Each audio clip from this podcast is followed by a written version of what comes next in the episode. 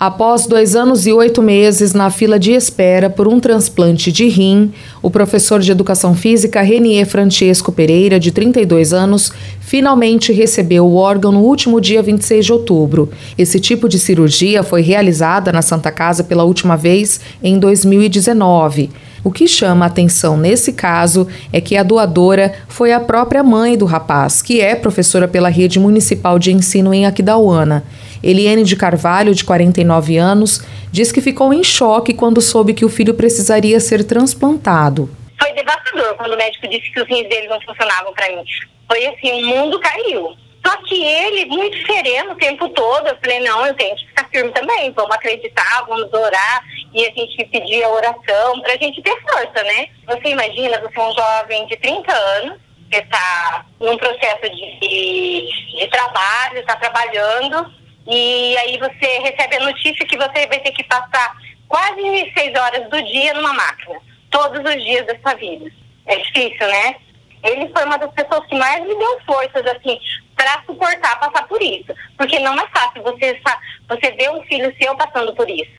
Renier descobriu que era renal crônico saindo do trabalho de moto e no caminho começou a passar mal. Ele diz que no trajeto para casa a moto estragou e aí ele teve que empurrá-la até a casa da irmã. Assim que chegou, percebeu que algo estava errado e aí eles decidiram procurar um médico. Eu estava muito ruim, estava pálido, né?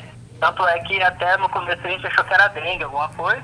Aí minha ex-sogra e minha ex-mulher me pegaram e me levaram para o hospital. Só que eu nunca tive nenhum sintoma, é, eu não senti, minha pressão sempre foi boa, então, os sintomas que geralmente um crônico renal tem, eu nunca tive. Por precaução, os familiares procuraram uma outra opinião e descobriram, através dos exames clínicos, a alteração da função renal.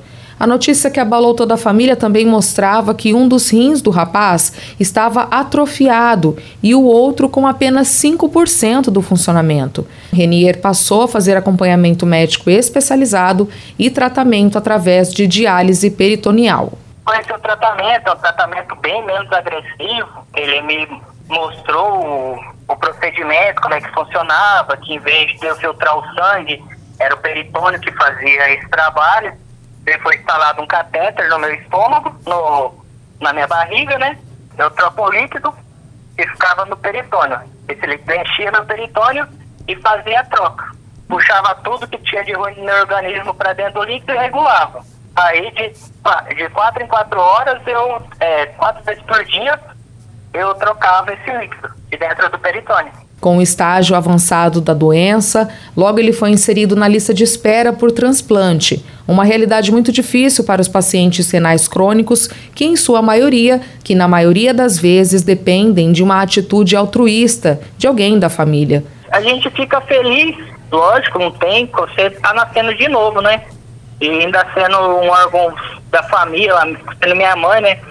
E daí, teoricamente, diminui bastante a chance de ter rejeição. Muito grato pela minha mãe também, poder estar tá doando o órgão, né? Eliene ressalta a importância da doação de órgãos, seja em vida ou após a morte. A pessoa que está doente, ela não fica doente sozinha, ela adoece toda a família. E quando você recebe, ou como no caso do meu filho, recebeu o rim, não foi só ele que recebeu o rim, toda a família recebeu uma bênção. Todos nós estávamos doentes, porque todos nós vivemos preocupados, ah, o Renier não pode fazer isso, como que a gente vai fazer para cuidar do Renier, para levar o Renier, sabe?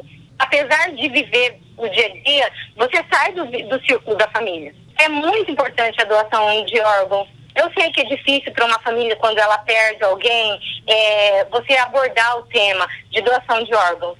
Só que quando a gente conversa é, com a família e a doação de órgãos depois disso, fica muito mais fácil para a família aceitar, entendeu?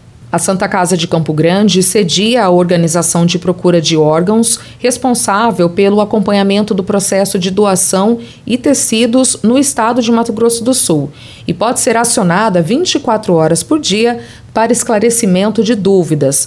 Os telefones para contato são o 67 3322 4314 ou pelo telefone celular 67 98472 5158.